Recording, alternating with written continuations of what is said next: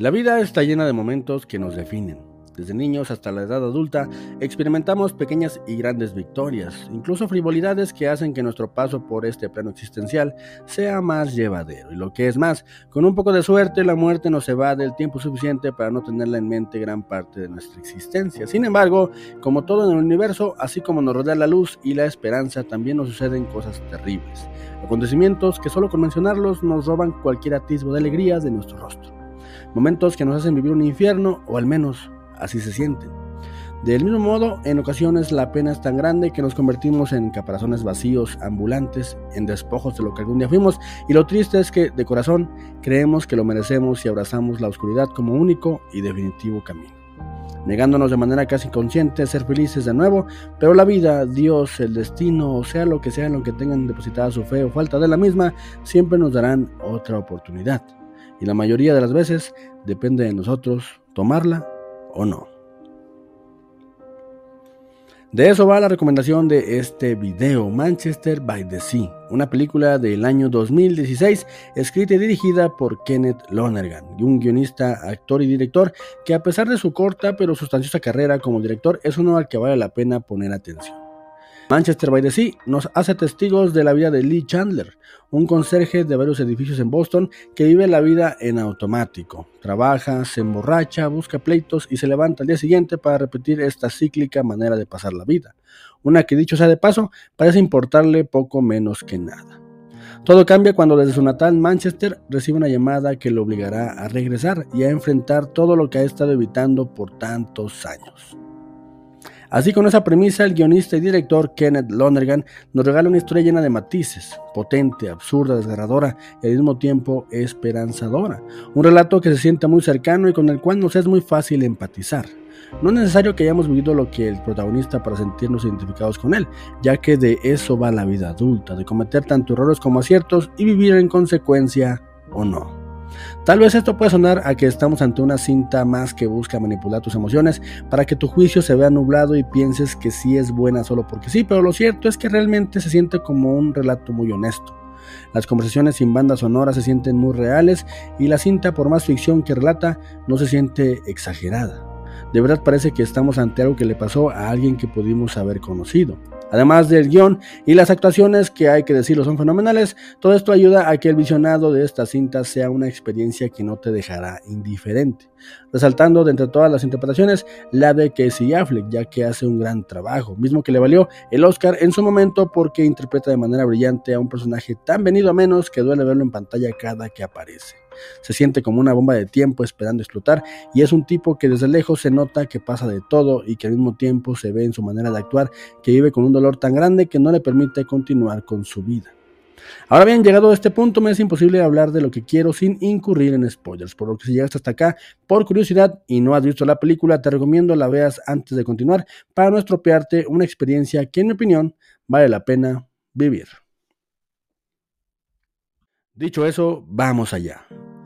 Lo que detona la trama es la muerte del hermano mayor de Lee, Joe, quien deja estipulado en su testamento que Lee debe ser el tutor de Patrick, su sobrino, que ahora es un adolescente.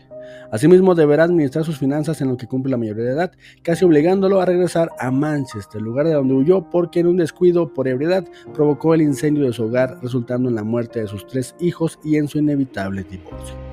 Dicho así suena muy dramático, pero la película tiene una genialidad que me encanta. Y es que Lee parece estar viviendo una comedia. De humor negro, sí, pero una comedia de la cual él evita a toda costa reírse. Porque si somos honestos, esto podría ser una trama de una película de Disney Plus. Este verano, conoce a Lee. Es un adulto muy amargado. Pero su vida dará un vuelto cuando se reencuentre con su sobrino. Él es Patrick, un adolescente en la edad de la punzada. Ahora juntos son una pareja no tan pareja. Is the same girl that was over at the house? No, that was Sylvie, and this is Sandy. They don't know about each other, so uh, please don't say anything in case it comes up. Pero ya fuera de bromas, Manchester by the Sea, debajo de su dramática convención, es una película muy esperanzadora y me voy a explicar. Lee es un tipo al cual no le importa más nada, se culpa de la muerte de sus hijos y evita todas las oportunidades que le arroja la trama para ser feliz de nuevo. Él no busca volver a empezar, ni una redención, él solo espera su inevitable hora de morir.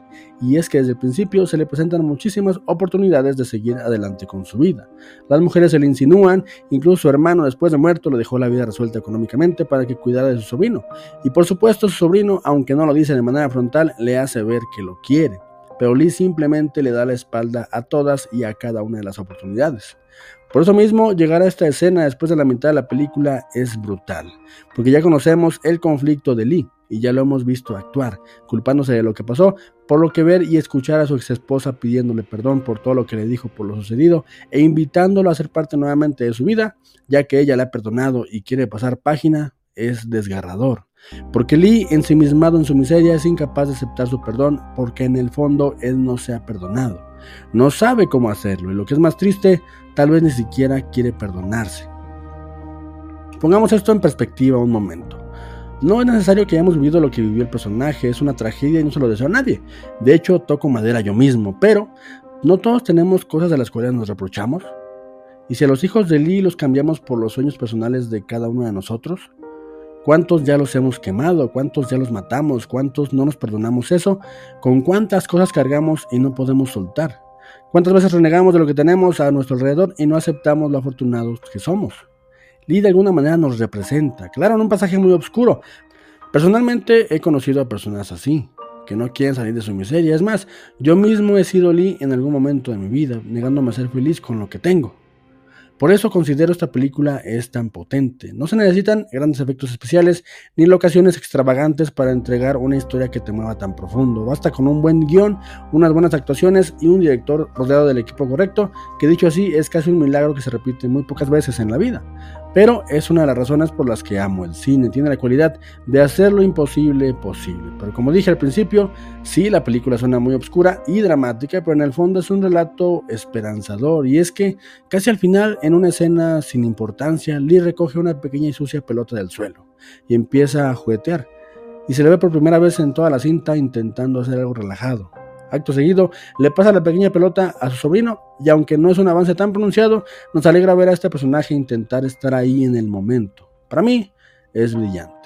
Para el ojo impaciente puede ser aburrido y poco emocionante, intrascendente, pero ya al final ver a Lee sentado en el bote de su hermano pescando al lado de su sobrino, sin siquiera hablar ni mirarse, intentando ser menos infeliz y disfrutar un ápice de la vida, me saca una sonrisa cada que la veo. Yo sé que para muchos el cine no significa nada, más allá de mero entretenimiento, pero para mí el cine es un aliciente importante, es una ventana a personajes que mediante sus historias me ayudan a ser mejor persona y a relacionarme con mi realidad. Suena raro, lo sé, pero es algo hermoso de presenciar, y me alegro por Lee, su sobrino. El final es catártico y emocionante porque aunque sea un avance sutil, es muy esperanzador ver que se puede salir de ese estado mental. No es un cambio de un día para otro, pero se puede y por eso me gusta recomendar esta película. Manchester by the Sea es una película emocionante que deja ver el lado más crudo de la vida, ese lleno de silencios incómodos en situaciones más incómodas, ese que nos obliga a seguir adelante, no importa lo que pase, pero les cuento un secreto que he descubierto, de eso va la vida, de seguir adelante e intentar hacer lo mejor que podamos. Y por qué no, aprovechar las oportunidades que se nos presentan en el camino. Quién sabe, tal vez no veamos suceder el mañana y tal vez ni siquiera importe, pero elijo creer que sí. Y quiero que ustedes lo consideren.